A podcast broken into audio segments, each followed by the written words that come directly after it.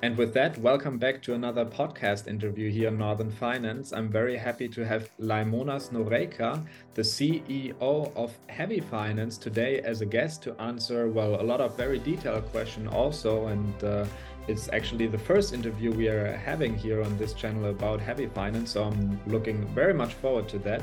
Um, Laimonas Noreika is the CEO of uh, Heavy Finance, and before that, he was for uh, four and a half years the founder of Finbee, also a consumer lending and business lending platform. Um, very exciting stuff and a lot of experience in building companies. So, uh, Laimonas, uh, thank you for taking the time for this interview today. Alex, many thanks for having me here, and I hope uh, this conversation will will be interesting for your community. And uh, once again, many thanks for having me here. Great. So, can you um, tell us? Yeah. So I, I, I was suppose you know I should get uh, I should give a bit of uh, introduction yes. on myself. Exactly. So so as you said, yes, uh, I, I did have launched uh, Finbee uh, years ago and successfully exited this company. Uh, so I'm in alternative lending space for already eight years, and uh, many of my career I'm in, in what's called fintech, even before it was called a fintech. So before that, I was doing a payment company and um, that's where my experience comes from and i'm happy that i can bring this experience to agriculture a very very uh, important sector for all of us europeans and i really invite the community to to really consider uh, heavy finance as one of the tools to to uh, first of all make sure that uh, we as a continent are well, well secured in terms of food. And as well um, i just want to give an insight that agriculture is one of the best tools to fight climate change. So I think these topics will be very interesting for your community to hear about, and happy to be here. Yeah, of course, uh, it's important uh, to protect the environment, um, but uh, I think it's uh, the the first and foremost interest of uh, the people to earn money with it, with these loans that we are financing. And I think Heavy Finance is an attractive platform for that. I saw many loans that are going from 10 to 12 percent interest rate per year. Can you tell us a little bit about um, well Heavy Finance itself and the company? What should investors know about you? So as a company, we are now uh, close to 40 uh, specialists uh, in agriculture, finance, and as well environment uh, sciences. Uh, we now operate in five different countries in Europe. Uh, the company was launched close to three years ago. Um, we are, you know, full day and all day only in agriculture and in finance. we we give this access to the investors community to to access agricultural um, loans, let's say, right? Um, so that's us. Uh, we we don't do much. We just focused on a super large niche, which we uh, think is very very important, and uh, all our energy, all our efforts goes uh, directly to uh, small and medium European farmers. So far as a company, we already provided uh, close to 1,300 loans to different farmers in Lithuania, Latvia, Bulgaria, Portugal, Poland. Uh, we expect that Poland will be one of the major markets for us, and it's already delivering larger amounts of, of uh, loans per month than other countries. So we are happy about that. We uh, we look into other European markets as uh, what we figured out is that um, it's very counterintuitive, but farmers are not getting uh, access to finance which they deserve to and and that's one of the uh, primary goals for us as Heavy Finance to create them an access and and uh, make sure that when they need investments, when they need um, cash, they they always can rely on Heavy Finance. Right, right.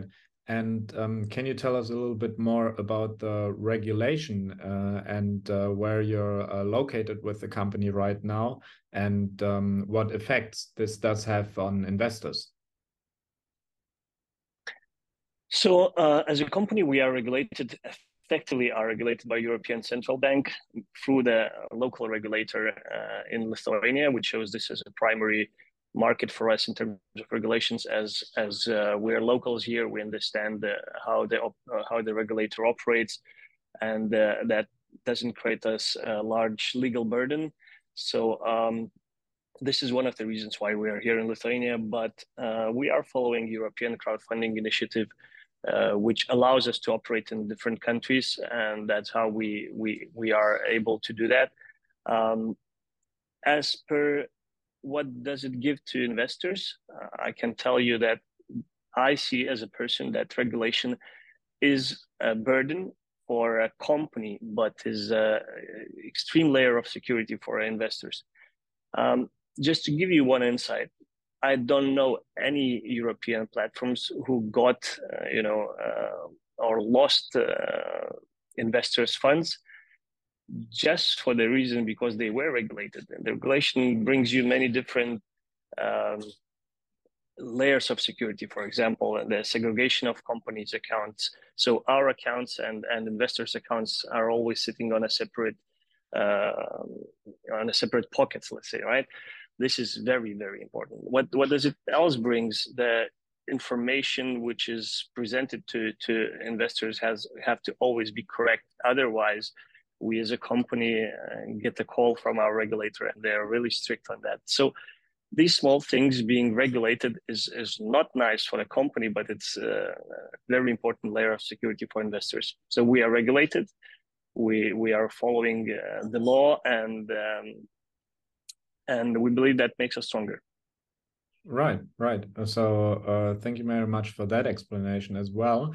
And um, one thing I think that uh, sets you apart also from the competition um, are the green loans uh, that you have listed uh, on your platforms and they have so-called environmental certificates. So um, how exactly do these work and uh, what return um, can investors uh, in, expect in this? Yes, this is a very, very interesting uh, project or product which we developed together with our uh, scientist teams, with, with our uh, environment uh, colleagues. the product is uh, created to impact European farmers to switch to more uh, regenerative practices of, of farming. Uh, we need to dig a little deeper on on on uh, you know um, how uh, photosynthesis as a as a as a um, uh, as a tool is is used to remove carbon permanently remove carbon from from atmosphere. So when the farmers uh, plow the ground, you know, they they they, they uh, reverse uh, the the layer of the soil. Carbon, which is C, reacts to oxygen, and then it becomes a CO2 emission to the to the world. But there is a practices in Europe, for example, in Holland, 90% of the farmland is, is, is being done by what's called no-till farming practice, meaning not plowing. There are other ways to do so.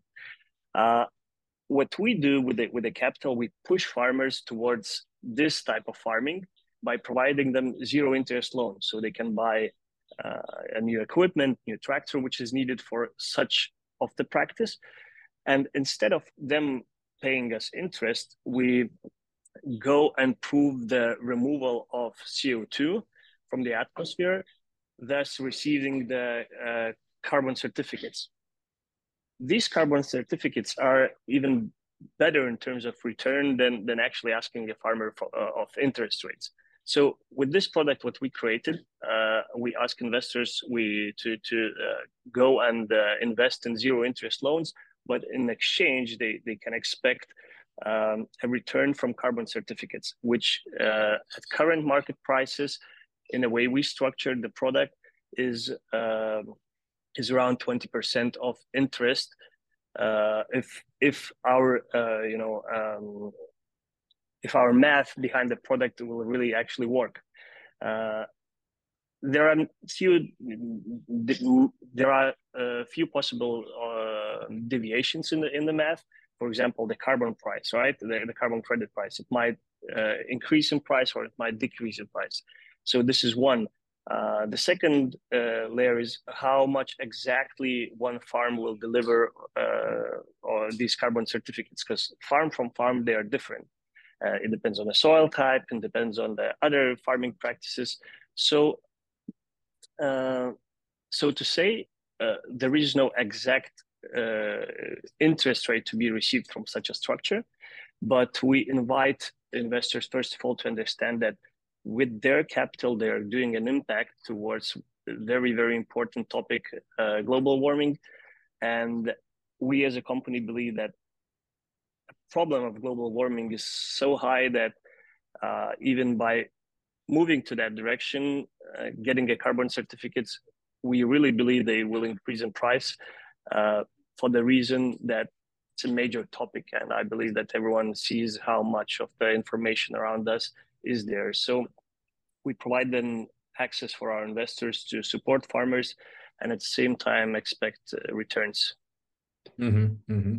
Yeah, I, I find that concept very interesting. Uh, first, because uh, I haven't seen it uh, before anywhere, and uh, second, because it can generate uh, a higher return, but there are some additional risks uh, to it.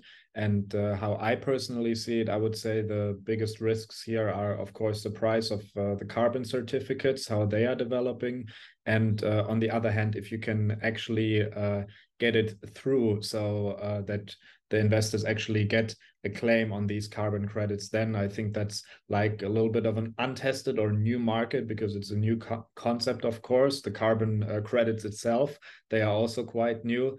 Um, so when can investors um, expect their first uh, returns on these loans to see if they actually work or not, and then decide to maybe invest a little bit more? So best case scenario, we are expecting to uh, receive first uh, credits from these type of loans in uh, Q1 2024. So that's a best case scenario. However, we are now providing as a heavy finance uh, consultancy uh, service for the farmers. So we as a company will receive the first credits in uh, Q4 this year and then sell it and and so we will earlier know if the you know if that makes sense or not however, you're totally right. It's still you know on a on a testing phase, but that's one of the reasons why we structure the product so interesting for for investors. If we succeed, then the interest rates are like let's say uh, superb or too good, right? Uh, that's the reason why we invite investors to take early, uh, you know, to be early mover to and and maybe reap the rewards of, of our success as well as farmer success and, and investor success. The way we structure the product now is that uh, investors provide a loan for three, four years, meaning that their capital is being paid back in equal parts in three or four years, while the reward from such a product will be, uh, you know, let's say it's 12%, for example, uh, lower than we expect, but for 10 years. So this this reward is is 10 years uh, while you uh, risk your capital for three four years. We believe that it's uh, lucrative enough for for uh, people to join this initiative. And the worst case scenario, if that fails, uh, then then you will just get your principal back. So we, we have to be honest here. There are some unknowns, uh, but that's what it makes to be a, a innovator. Yeah, that's uh, that's a good quote actually. So um, when we are not talking about green loans, but about the let's say usual loans on your platforms um, or on your platform, the 1,300 loans that you uh, mentioned in the beginning that you already financed, how are they uh, chosen? So which ones actually get listed? What's uh, what's the important uh, criteria that you use here?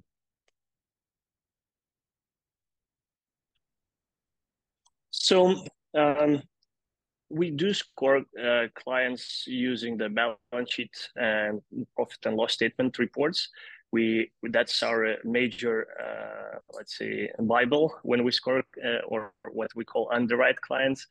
Uh, so we need to see if uh, farm is healthy enough to take the responsibility of paying back the loan. This is the most important thing what we judge. We, we need to see if there's enough revenue to serve the loan. So basically just simplifying everything what we do, that's that's the most important thing. The other important thing is the collateral. Uh, majority of our loans, like 90% of what we do, are with the with collateral. So it's either a, a, a land or heavy equipment uh, a, machine, heavy machine, or, or some equipment. So uh, in our credit scoring mechanism, it's only 10% uh, importance what's the collateral. People think that that's the most important thing but no uh, for us collateral is not the most important thing. It, it's it's we use it uh, to simplify the recovery process or let's say get the money back if the farmer stops paying correct uh, but what we score is is the probability of default depending on the on the finances not the equipment. Uh, I, I, really wanted to use this chance to a little bit explain how we operate. And um, what's important as well to understand what's a major difference in terms of agriculture and other sectors is that farmers are personally liable for for the loans they are taking they, as a business operators, they have a, a, little bit different legal structure behind them. So, uh, to give the worst case scenario, for example, if there's a farm who a farmer who uh, took a loan from heavy finance community, and the farmer is not paying, so of course, first of all, we will go and and use the recovery process of the of the uh, collateral we have, either land or, or equipment, when we sell it, it's not a super uh, short uh, procedure, right? When we sell it, then we claim for other assets in the farm. Then we use other collateral. It, it, we, we don't have a pledge on it, but still there is a lot of, you know, to, to, to look uh, how to recover the funds. Even if that fails, then the farmer is liable personally. So after he sells all his flats, all he only then uh, investors lose principal. So this is super important that farmers are uh, borrowing as businesses, but they're liable as uh, private individuals. This is a mega important in terms of uh, risk uh, management. Mm-hmm, mm-hmm. And um, when you look at the performance of uh, all the loans that you've given out so far uh, since inception, what uh, kind of performance were investors getting uh, for those loans since the beginning of your uh, of heavy finance?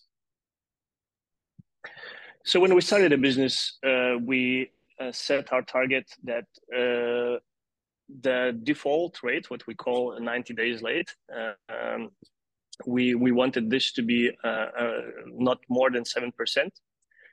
Uh, last year we had a very turbulent year in terms of war in Ukraine and especially the rapid increase in, in fertilizers price and as well fuel prices. So we're almost to the level which became a little bit, you know, um, not comfortable for us. Um, so However, we managed to control it, and uh, we are seeing very nice recovery uh, rates uh, from from the loans which were defaulted, and um, I believe that uh, with we, with all the data we have in hands, that the net uh, loss of principal on our portfolio will not be larger than two percent. So if there is a you know 100 millions issued, for example the net loss would be 2 million euros, while at the same time the community is earning 12%. So what I'm saying here is that even having in mind default rates, recovery rates, the net loss is close to 2% while you're earning 12, meaning you have uh, still a double digit return. Mm-hmm, mm-hmm. Great. Thank you very much for that, uh, for that information. And um, on heavy finance, there are different uh, structures basically when it comes to uh, how the loan is secured. So uh, sometimes there are also pledged assets. Sometimes it's uh, only the farmer who is taking the responsibility of paying it back. So how exactly, um, well, are the loans different? And uh, what kind of uh, securitization do you consider the most important? Um, we, we, do have a product which we call cash flow loan. So uh, when a farmer doesn't need you know large amount of funds, uh, so we structure the product where up to fifteen thousand euros uh, of loan can be issued to the farmer without a collateral, uh, meaning that it's enough to see their uh, finances, uh, like P&L and balance sheet, as well, ha having in mind that there's a there's a private liability, we see that this this uh, product is easy to issue, doesn't have uh, costs around it, and it's efficient for both farmers, us, and investors to to to have it. Uh, the the statistics around the product proves our point that uh, these non-securitized loans are not performing worse than securitized loans. Same time, they are a little bit uh, more expensive for investor for a um, farmer. So we do have uh, these products, but uh, in our current uh, composition of portfolio, it's not larger than I believe 15% of what we do in terms of the total amount issued. Uh, uh, the majority of the portfolio is collateralized with either land or heavy equipment. Uh, so when we collateralize the land, uh, we we uh, go for 90% loan to value ratio. If we collateralize the heavy equipment, it's up to 70 percent. If we collateralize the equipment which is used in a farm, such as drilling machine or, or something like that, we, we go only up to 50%. So there are risk levels which which we foresee, and and um, so far so good. We're we are happy with the results, even having in mind that being a young company, we faced a very very turbulent years and managed to pass through. Yeah, that's very true. Um, but uh, to make one follow up to that uh, prior question, do you have a favorite uh, when you personally invest uh, in loans on heavy finance for securitization? So I, for example, um, really like uh, the machines and or the uh, the heavy equipment and the the land as security, and I only invest in those. Actually, do you have a favorite as well, or something you prefer? Let's say. Unfortunately, as a regulated uh, entity uh, manager, I, I can't have my you know. Uh, I'm not the investment advisor here. All right. Okay. Well, I tried, and um, let's uh, let's uh, continue then with the next question. So um, we are, as you said, in uh, very turbulent times. Uh, first, we had COVID. Uh, then we had uh, the war in Ukraine, and um, it seems to be going on with high inflation that we have all these problems right now coming together. And uh, many peer-to-peer lending uh, platforms or crowdfunding platforms they are uh, struggling um, with their borrowers uh, not repaying um, on time. So what expertise do you have when it comes to that topic um, in case some of your uh, borrowers go into default to recover that uh, quickly um as always, I believe that it's more important not to issue the loan to the, the client who was not supposed to this, receive the loan. That's the first and foremost important thing. Uh, and try to avoid the recovery. At least that's how we tend to operate. Um, however, uh, in if if we speak about the recoveries, we always have a chance to sell uh, uh, um, defaulted loans to the companies who are dealing with it, with um, with buying these loans and then going for recoveries, we as a heavy finance, we don't see that as a viable option because we believe that uh, even if it takes longer to deal with the equipment to sell or, or you know to have auctions and bailiffs in place, uh, but it's more rewarding for our investors. So we want to have it in house. We believe that our recovery rates will be will be very high. Um, in conservative scenario, we say that uh, at least 70% of the uh, contracts which we canceled with the farmers will be recovered.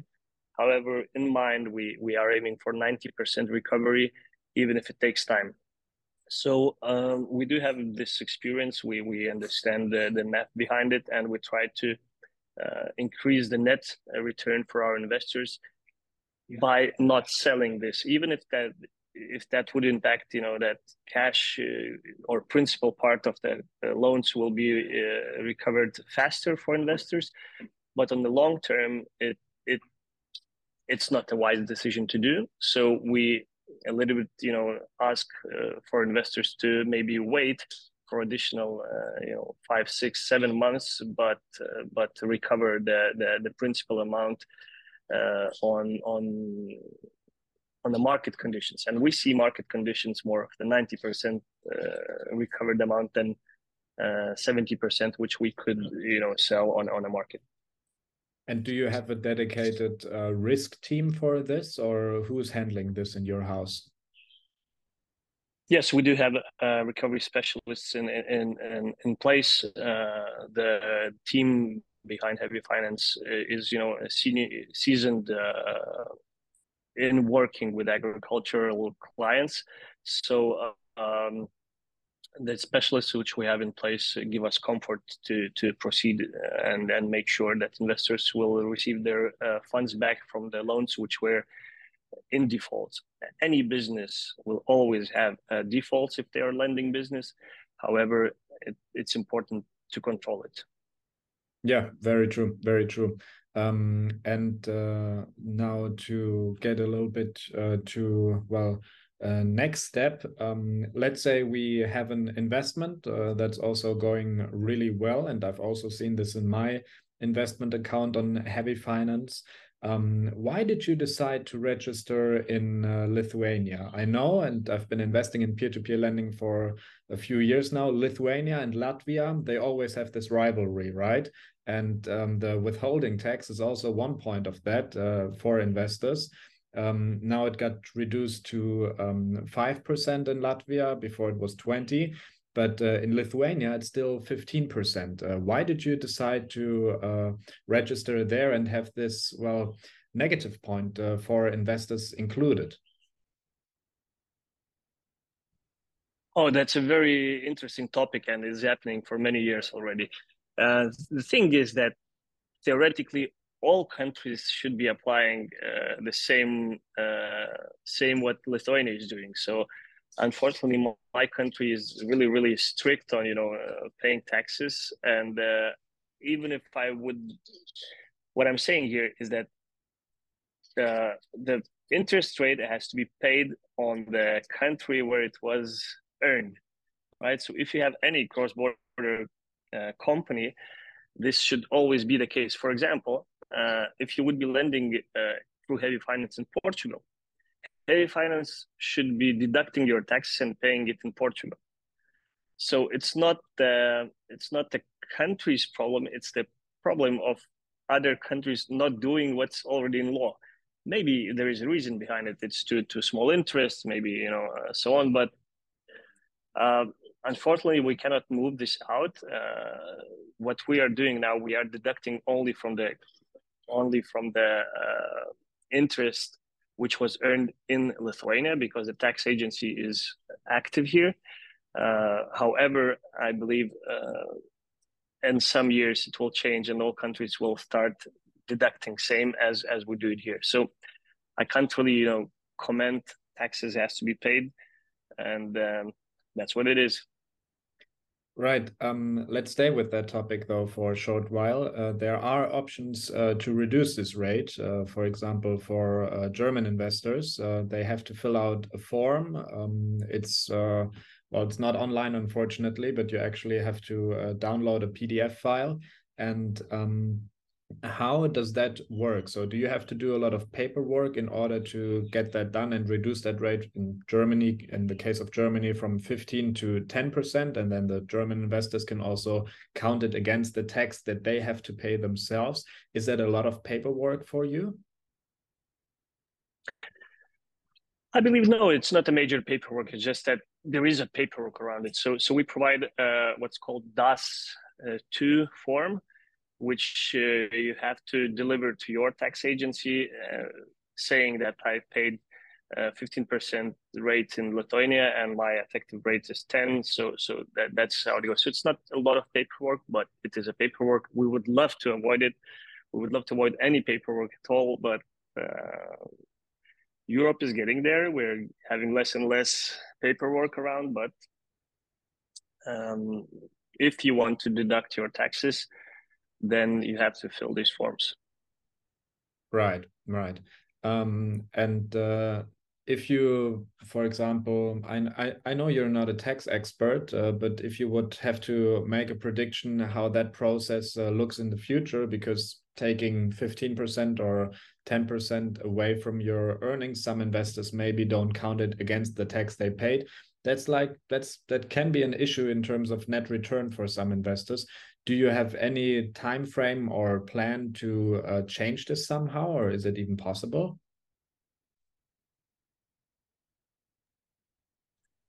Truth to be said i am expecting uh, more into development. As i say that all countries will uh, little by little catch up to these uh, taxes which are effectively not paid. If if if if uh, if the platforms do not deduct it then they're not paid where they should be paid by law and and the law is european. It's not it's not a local law right? So i believe that i don't know when but this should be direct the that direction should be this one right? Because if there's a law then then governments should should oblige to it. But uh, it seems like tax agencies are not doing their job yet or they don't know that there's a taxable events happening. Uh, but but it will. I just don't know when and, and how but um, if we believe that uh, you know everyone should follow the law then the law says exactly that uh, interest rate should be deducted in the country where it was earned. Okay. So um, let's say, uh, or I am investing on HeavyFinance, of course, and um, I am seeing that uh, the loan supply um, hasn't been that great yet, uh, to be honest, in the last few weeks. Um, but now um, many farmers, I suppose, are planting um, the seeds again and, uh, well, uh, having more economic activity, so to say. Um, do you expect, um, if you talk to investors, do you expect them to have a higher loan supply in the next few weeks and months on your platform? Um, thing is that the, the perception you're having is a bit wrong uh, as, right. as we act. The truth is that we're limited by by capital supply. Uh, so we, we, can originate quite significant amounts of farmers, but the loans are not getting financed. So uh, for that reason, we're we are by the way um, working with with the European Investment Fund. We are soon to launch a fund together with them, uh, quite large one. We we are having another institutions to to finance our loans. So uh, we think that we could do around 100 million euros per per year. Uh, even this year, if we had a, uh, enough capital supply, uh, for such loans, and that's that's a message to to to to your community, community, Alex. We do have a significant pipeline ready. We just need people to understand uh, the mechanics behind what HeavyFinance do and trust in our process and support European farmers. They are in need of capital. All right, all right. Um, I'll be following closely um, what uh, what numbers uh, you can do, and uh, if it gets to that 100 million landmark, would be great. Um, do you have something you would like to uh, say to my community, to investors in uh, general uh, who are already maybe on HeavyFinance? Um, what they well, what you would say to them right now? what I want to say uh, is uh, um, we opened uh, a sector to invest, which is important, which is uh, the one who is able to reduce CO2 and at the same time uh, make very, very interesting returns to, to investors. So my uh, question is why choose something else than you can make an impact with your funds? So we invite invite to to uh, support uh, farmers, to support our company, and to support yourselves by by having moral, uh, you know, satisfaction that not only I'm making funds, but I'm doing uh, good for environment in both uh, food security and and CO2 removal. So I invite you to join HeavyFinance and and be active community member. Right. And um, if we look at, let's say, the next uh, six to 12 months um, in development of uh, HeavyFinance, uh, what are your plans for the future? So now we really want to uh, the concept of uh, green loans. We, we envision that these ones will be uh, one of the major, major uh, products on our platforms because that's where we see major impact to the environment and and results of the investors. So that's uh, one thing. Uh, second thing, uh, as I said, we we are willing to uh, start working with institutional capital. We believe we're pretty close to it. So the supply of the funds on the platform will increase significantly. Um, as well, just to give you an insight, uh, we do not plan to uh, like open new markets this year. We think that we have enough of the markets open we might be testing a few countries, but not on a large scale. So um, we will keep on doing what we do best: originate small and medium farms. Uh, however, focus more on on impact investing, where where uh, capital can do impact on removing CO two. Mm-hmm, mm-hmm. Very interesting, and uh, I think you already have a few uh, markets open and a lot of uh, potential to expand in them. So I think that's the right move uh, to go where it's uh, currently working. Um, and uh, one final question: um, if you compare HeavyFinance against competition. Um, let's say, for example, uh, Lande is also a big platform uh, in uh, well agricultural financing. What would you say differentiates you from the competition?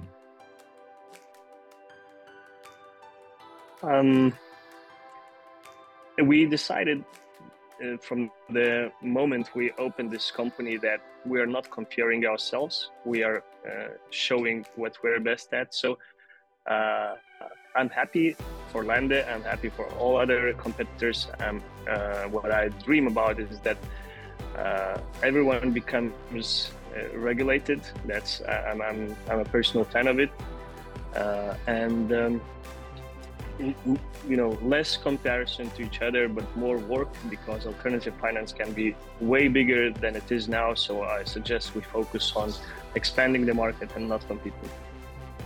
All right, all right. Um, thank you very much, Laimonas, for taking the time um, for your answers uh, to these uh, detailed questions and going into details with the answers as well. And um, I look very, I look very much forward to uh, continuing uh, investment on your platform and uh, seeing how your platform develops. I think there uh, can be a very bright future ahead. Thank you very much. Thank you, Alex.